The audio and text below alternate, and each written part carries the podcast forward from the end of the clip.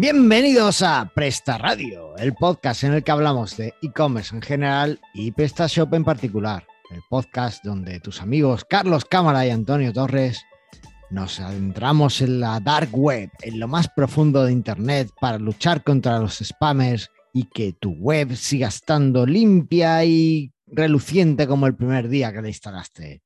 Y para todo esto está conmigo el inigualable Antonio Torres. ¿Qué pasa? ¿Cómo estamos? Pues un poco trastornado después de todo lo que hemos visto en estas semanas Sí, ¿no? de ¿Por lucha contra el spam. Ah, pero con la capa puesta, ¿no? De, de lucha a saco con, con una espada. He visto anuncios que no creeríais. Alargadores de, alargadores de miembros que llegan más allá del espacio exterior. Pastillitas azules que hacen que tu vida sea diferente. He visto ensaladeras mágicas que harán que tu comida sepa distinta. Madre de Dios, pero, todo, ¿pero has comprado todo eso?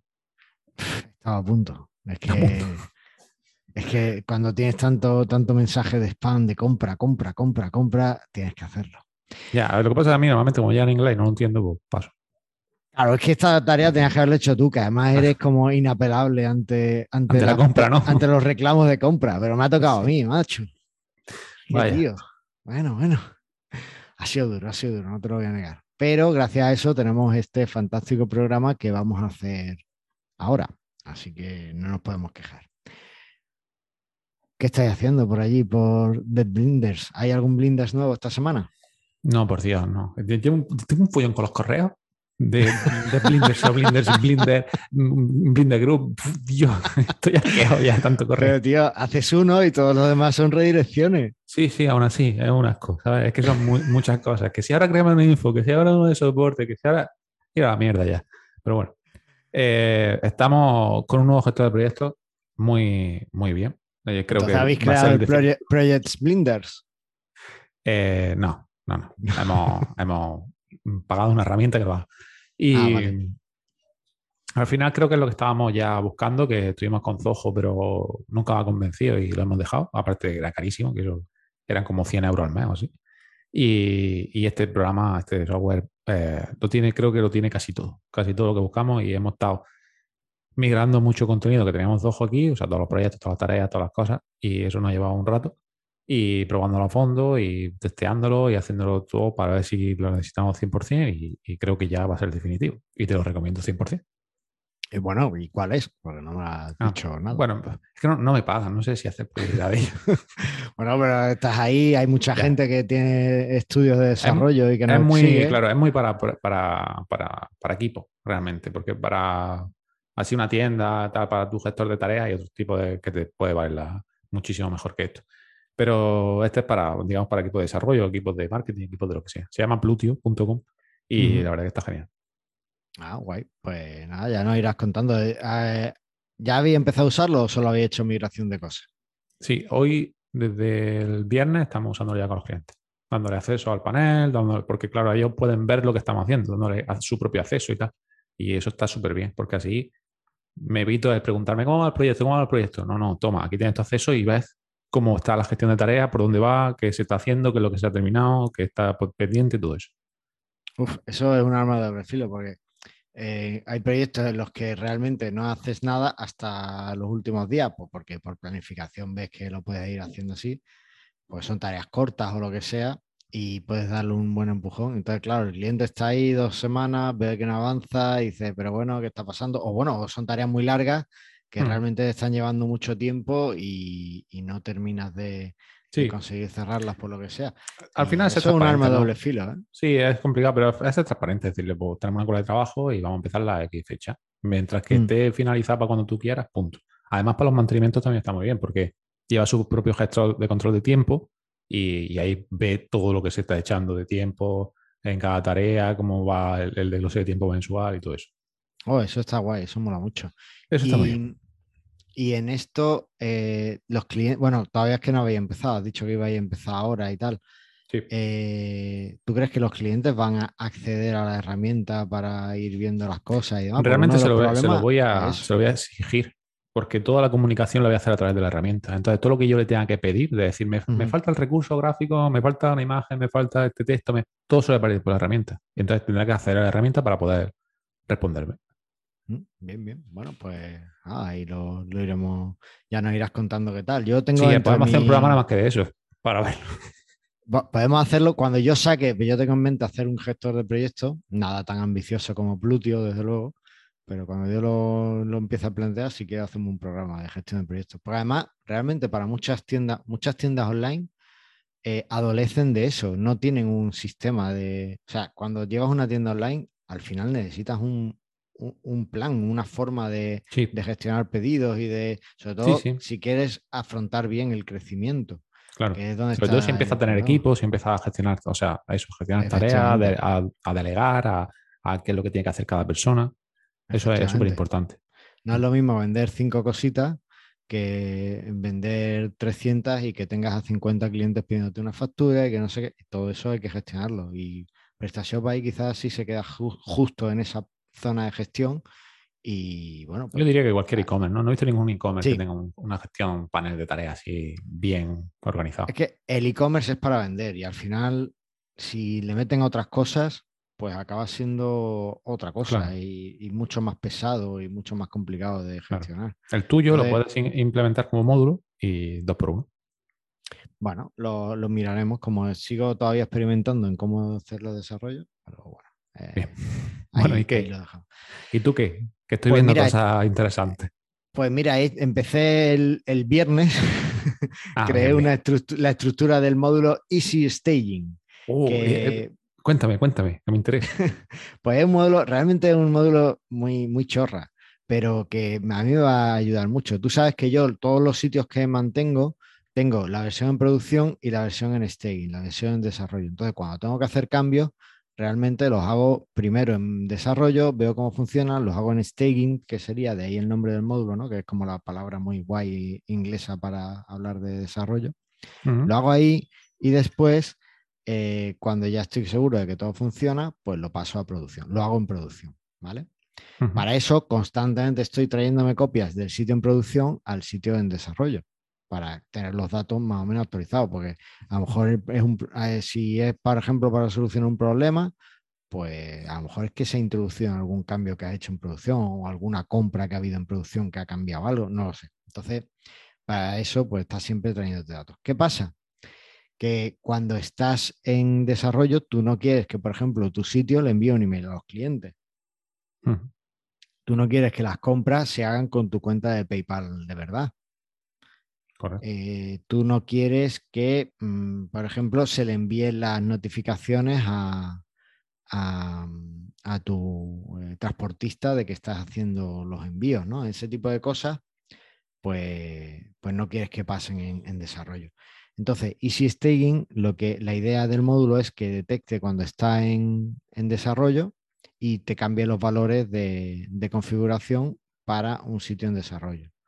Por ejemplo, pues lo, lo primero que va a hacer el Easy Staging es cambiar los valores del, de- del correo. Que te los cambie. O bien no envíe correo, que esa Sí. va a ser como la primera opción que va a tener. Y después, o que te configure un, un mail trap, ¿vale? Lo- la configuración de mail trap de esta de este capturador de email para que tú Sí. sepas, hombre, que si se envían email, pues al menos sepas dónde están yendo, cómo están yendo, porque a veces pues, te interesa probar eso. Pues esa va a ser como las primeras opciones que tenga y a partir de ahí pues irá, irá creciendo. Mi idea es que sea modular, es ir mejorándolo con, con plugin o aplicaciones o lo que sea. No Genial. sé. Cuando lo sacas me lo dices que me interesa mucho.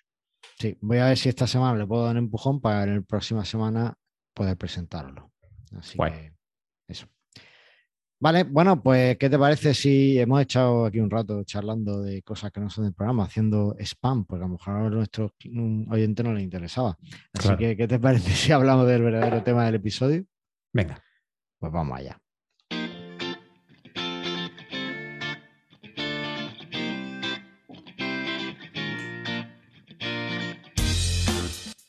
Y hoy vamos a hablar de cómo evitar el spam en PrestaShop. Y es que es muy habitual que estemos en nuestra tienda y de repente nos llega un mensaje que en el peor de los casos está en cirílico, en, ruso, en cualquier lengua de esta que no usa caracteres latinos, y en el mejor de los casos está en español, pero te dice cuál es su nombre o cosas así. Esos mensajes son como muy típicos en España, al menos a mí me llegan esos constantemente.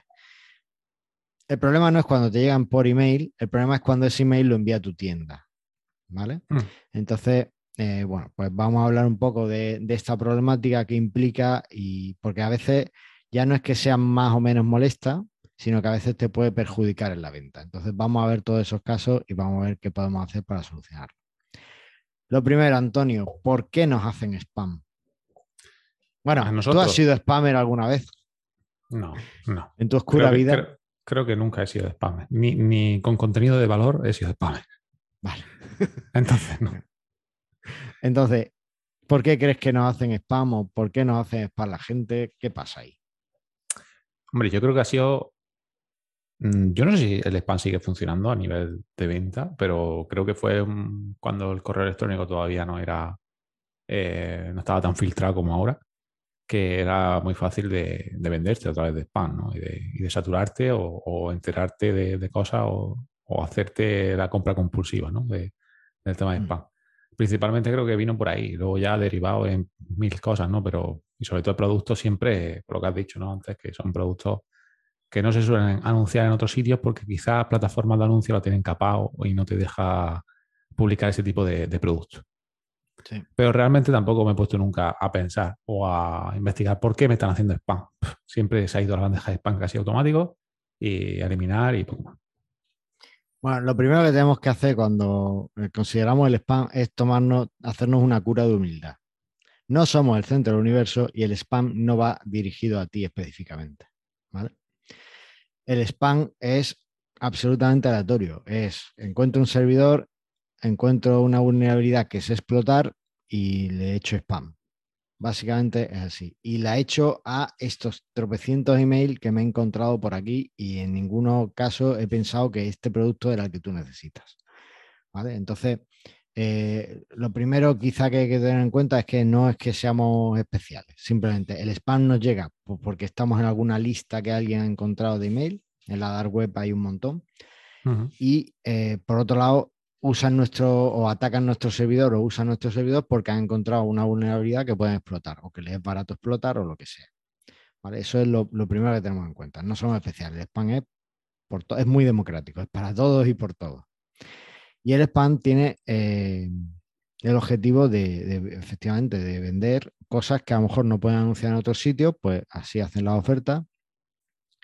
O eh, cosas que, directamente, pues a, veces sí te mandan servicios que son más o menos, eh, bueno, más o menos, no sé si decir legales o, o, más mainstream que sí puedes haber en otros sitios. Por ejemplo, a mí me llega un montón a través de la, de la web de la empresa de gente que quiere, eh, que hace desarrollo web o que hace SEO o que hace aplicaciones web y me, ofrecen ser partners comerciales, ¿no? Y te lo venden así como, oh, tenemos una, una oferta de colaboración que seguro que tú y yo vamos, y empiezan a vendértelo como si quisieran comprarte algo, pero acaban pidiéndote que te, lo que van a hacer es venderte algo, ¿no? Un poco que tú lo ves y dices, ostras, ¿cómo le han dado la vuelta a la tortilla aquí los amigos?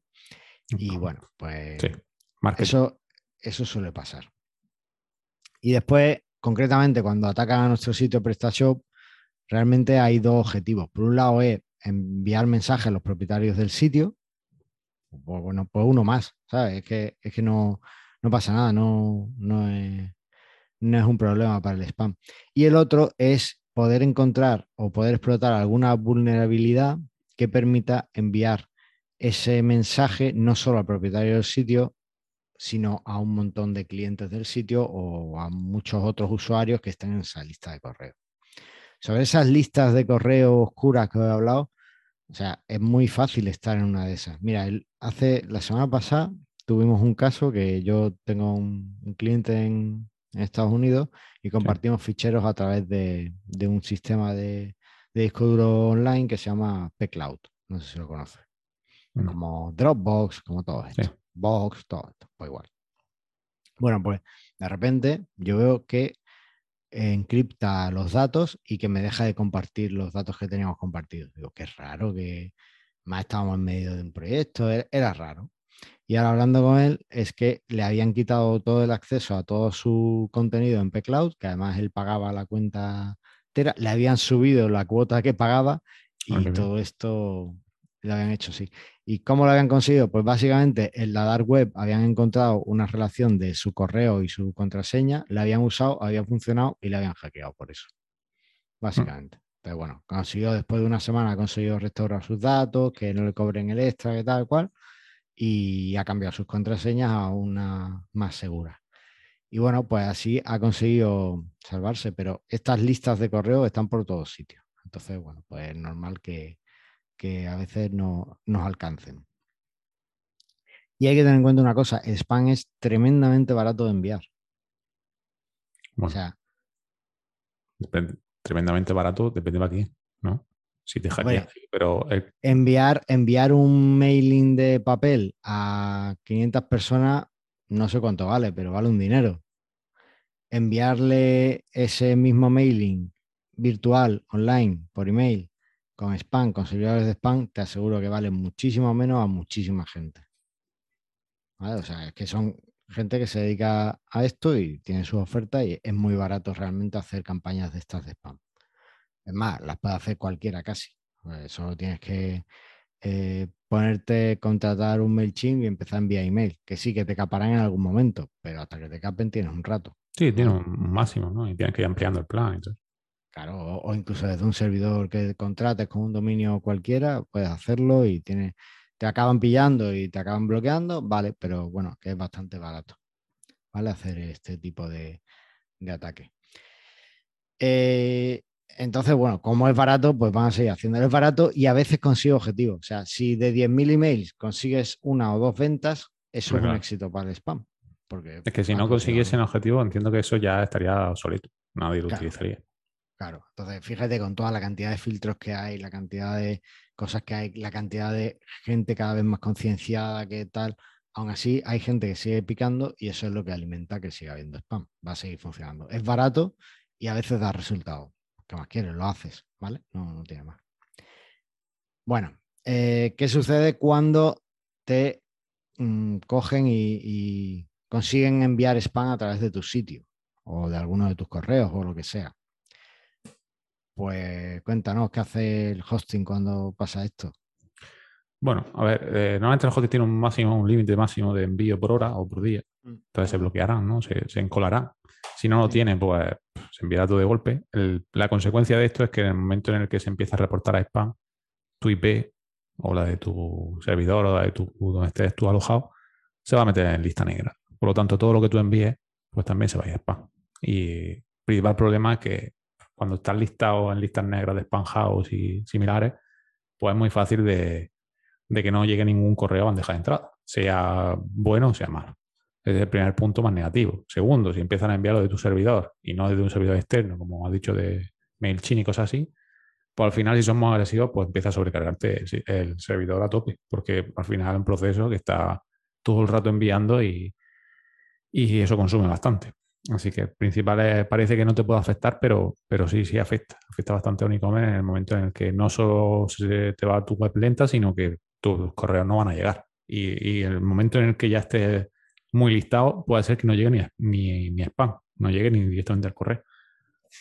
Efectivamente. Además, eh, el hoster te puede empezar a decir, oye, has enviado muchos más correos o tienes mucha sobrecarga en el servidor, necesito que te pases a un plan mayor o que me pagues este extra para compensar todos los gastos.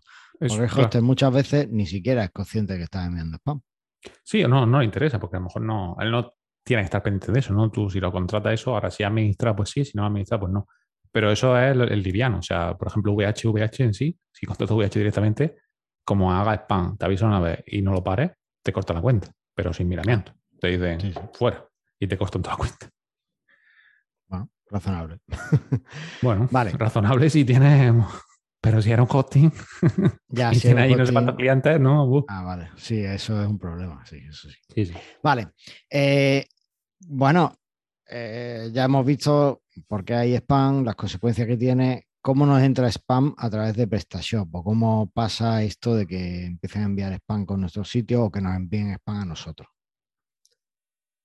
A ver, lo más típico, lo, más, lo que le suele pasar a todo el mundo es que te entra a través del formulario de contacto. Tú tienes tu formulario de contacto y te entra spam y empieza a entrar ahí masivamente correo, o no tan masivo, pero de vez en cuando, y te entran al final bot que rellena y envían lo que quieren y te llega a tu formulario de PrestaShop o al correo donde lo tengas configurado. Efectivamente. Eso es una de las opciones más típicas. ¿Cómo lo solucionamos? Pues una forma que a mí personalmente intento no, implementar hasta que no empieza el envío de spam es eh, un módulo de recaptcha.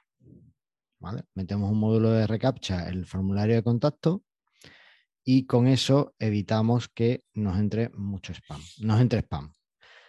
Esto hay que tomarlo con pinzas. ¿Por qué yo intento evitarlo hasta el máximo posible? Porque, bueno, eh, a través del formulario de contacto realmente solo nos envían spam a nosotros. Creo que no hay un envíame una copia en PrestaShop, ¿verdad? No, no. Formulario de contacto. Entonces, solo nos pueden enviar spam a nosotros, que es molesto, pero bueno, es menos problemático.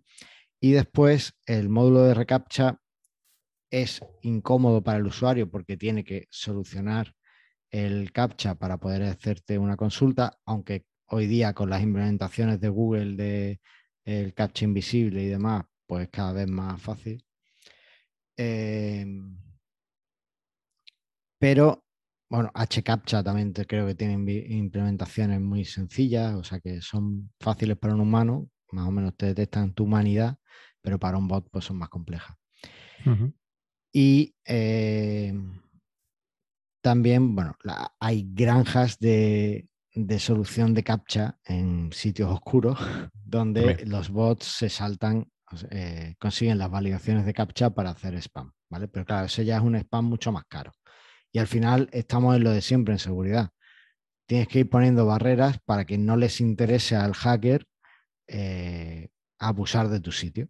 Entonces, pues si le es más caro abusar de tu sitio, ya le subimos un poco el precio de ese que era tan barato que hemos comentado al principio, entonces a lo mejor ya no le interesa hacer eso en tu sitio. ¿Vale? Ya le interesa, eso a lo mejor le interesa hacerlo para un ataque dedicado, un ataque específico. Pero un ataque aleatorio, pues ya no le interesa porque le tiene menos, menos rédito de eso. ¿Vale? Entonces, bueno, pues el módulo de reCAPTCHA es una buena opción, aunque yo intenté implementar la tarde. Y eh, hay varios por aquí este es gratuito, el que pones aquí de GitHub, ¿no? Hay uno gratuito, sí, y que lo he utilizado creo que una vez. Normalmente utilizo el de pago porque tiene, pues bueno, tiene algún otro sistema más de verificación mejor. Pero el gratuito funciona perfectamente. Y está para 1.6 y para 1.7. Lo único que tenéis que ver los comentarios que pone solo disponible para 1.7 o solo disponible para 1.6. Pues descargarlo el, el que sea para vuestra versión. Eso es. Sí, los módulos de pago, además de implementarte el, el CAPTCHA, pues también te hacen una verificación de que el email es un email válido. ¿vale? Mm. Entonces, bueno, pues quieras que no es una doble, doble barrera. Antes hubo un método, o en un momento dado hubo un método que, se aplicó mucho, sobre todo en foros, y que funcionaba bastante bien, aunque claro, no, es infalible, y es que en los formularios se ponía un campo invisible. Invisible para el ojo humano, pero que el bot veía. ¿Y qué sucedía? Pues que eh, el bot rellenaba ese campo porque iba automáticamente rellenando todos los campos que pillaba y entonces, eh, cuando en el servidor detectabas que ese campo estaba relleno, sabías que era un bot, que no era una persona, porque ese campo las personas no lo veían y entonces desechabas el comentario. Eso también se puede, se puede hacer. Yo no he visto muchas implementaciones de eso en PrestaShop porque ya digo que también es un método que funciona parcialmente. ¿no? Ese sí que es de los más básicos y no funciona siempre. Te quita algo de spam, pero el spam más básico. Así que bueno, ahí dejamos los enlaces al eCAPTCHA, que es el TD gratuito que está en GitHub, y después el enlace al que tú, Antonio, usa, que yo también voy a empezar a usar en breve en algún sitio, eh, en el addons, que está, tiene la versión para 1.6 y para 1.7. Vale. Eh, más cosas. Eh, también hubo un fallo en la versión 1.6 algo, no sé, 1.6, 1.17. Anterior a esa. O sea, en esa la solucionaron ya. Vale.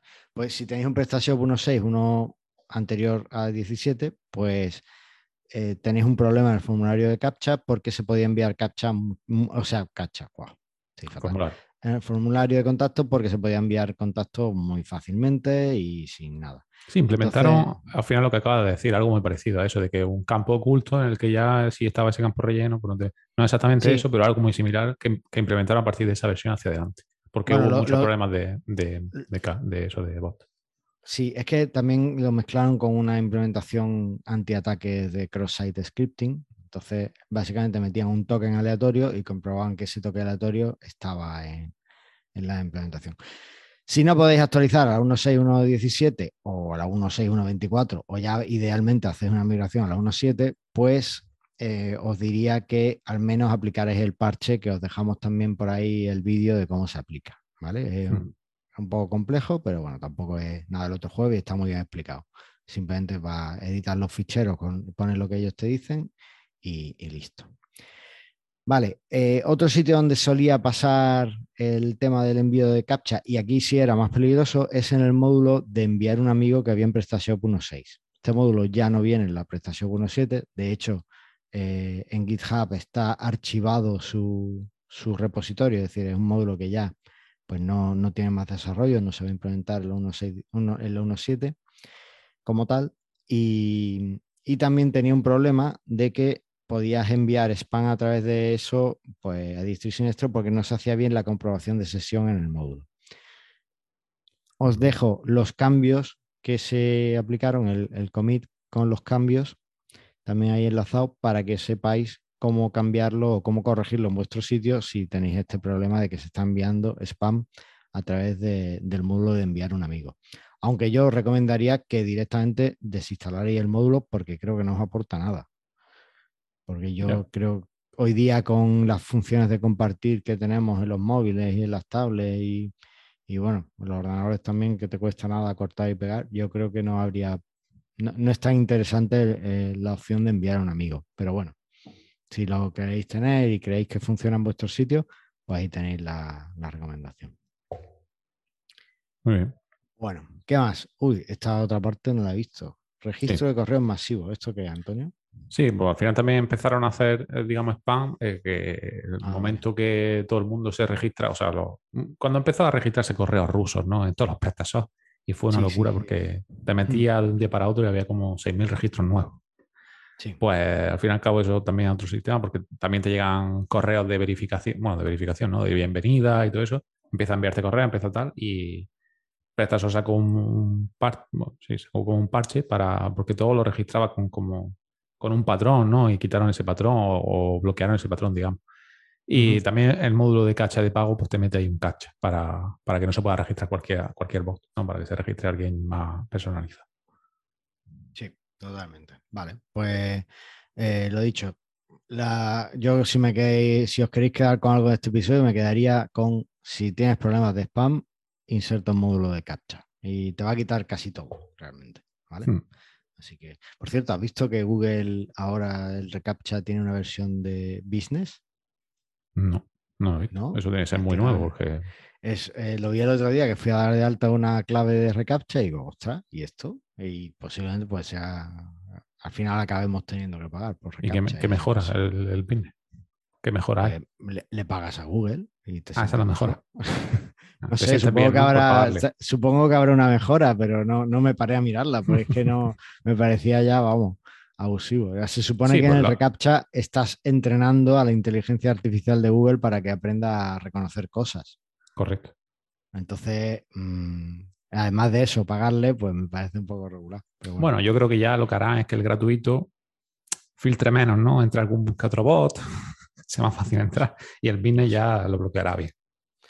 Esto es cosa de, los buscadores y de los SEOs que les gusta enredar. Así que, ¿qué te parece si vemos que nos cuenta Nacho y, lo dejamos a él con Google y peleándose y con estas cosas? Venga, venga, dale. vamos.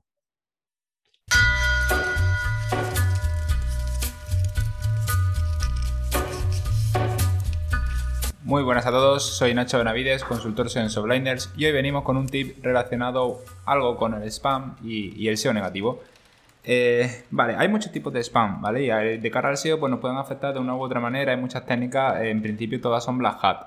eh, una de, las más, eh, de las más comunes es básicamente que te copien tu contenido automáticamente. ¿Cómo podemos evitar eh, que nos copien el contenido y que nos afecte? ¿vale? También tenemos que tener en cuenta que, tampoco pasa nada, ¿vale? Si alguien nos copia el contenido, siempre y cuando tu contenido esté indexado en tu web antes que en otra web. Y luego siempre hay como un reajuste ahí un poco de quién tiene más autoridad, ¿no? Es decir, si por ejemplo tú publicas, me alimento total, si tú publicas un producto y la Wikipedia coge el texto de ese producto lo publica en su web, eh, un poco después de que tú lo hayas hecho, aunque haya conocido primero en el tuyo, pues seguramente el contenido, la originalidad se le atribuye a la Wikipedia, ¿vale? Hay una diferencia de autoridad demasiado alta. No es el ejemplo de cuando te hacen spam, ¿vale? Cuando te hacen spam y publican tu contenido automáticamente en otra URL, en otro dominio, ese dominio no suele tener nada de autoridad, o suele ser un subdominio de Blogspot o, cosas así. Entonces, ¿qué se hace? Pues te tienes que asegurar básicamente que en el código fuente de todas tus URLs haya una etiqueta canónica. Esta etiqueta canónica tienes dos opciones siempre de ponerla, de manera relativa o de manera absoluta. De manera relativa sería si que te incluya el dominio. Esto eh, no te estaría solucionando la papeleta, porque aquí la idea es que cuando los bots eh, te copien el contenido, todo el HTML, cuando se lo lleven a otra URL de otro dominio, la idea es que también se lleven la canonical etiquetando a tu contenido como el contenido original. Si lo pones en cambio con canonical relativas, eh, lo que te va a pasar es que no está apuntando a tu dominio, por lo que si te puede afectar negativamente, lo hará. Vale, así que nada, recordar, parece una tontería, pero que todas las URLs tengan la etiqueta canónica absoluta apuntando hacia sí misma. ¿Vale? De esa manera evitarás un posible problema de contenido duplicado. Un saludo. Bueno, pues como siempre el tip de Nacho espero que os resulte muy interesante y productivo. Y bueno, pues a ver qué, qué mejoras trae la tienda. Y esto ha sido todo. Eh, esperamos que os ayude a combatir contra el spam este programa. Y si no, pues ya sabéis, deadblinders.com y ahí os. Y ahí hacéis spam todo lo que podáis. Hacéis todo el spam que podáis, que seguro. Que no tengo ningún cacha puesto. Claro, así. Si no, projectblinders.com también está ya creándose. Coge el dominio, Antonio, coge el dominio. Antes de que salga el programa, coge el dominio. No, no, no, no. Te lo dejo a ti, te lo dejo a ti que eres el que va a crear el proyecto. Bueno, pues esto ha sido todo. Y bueno, recordad que aquí en Presta Radio lo único que queremos es que vendas, más.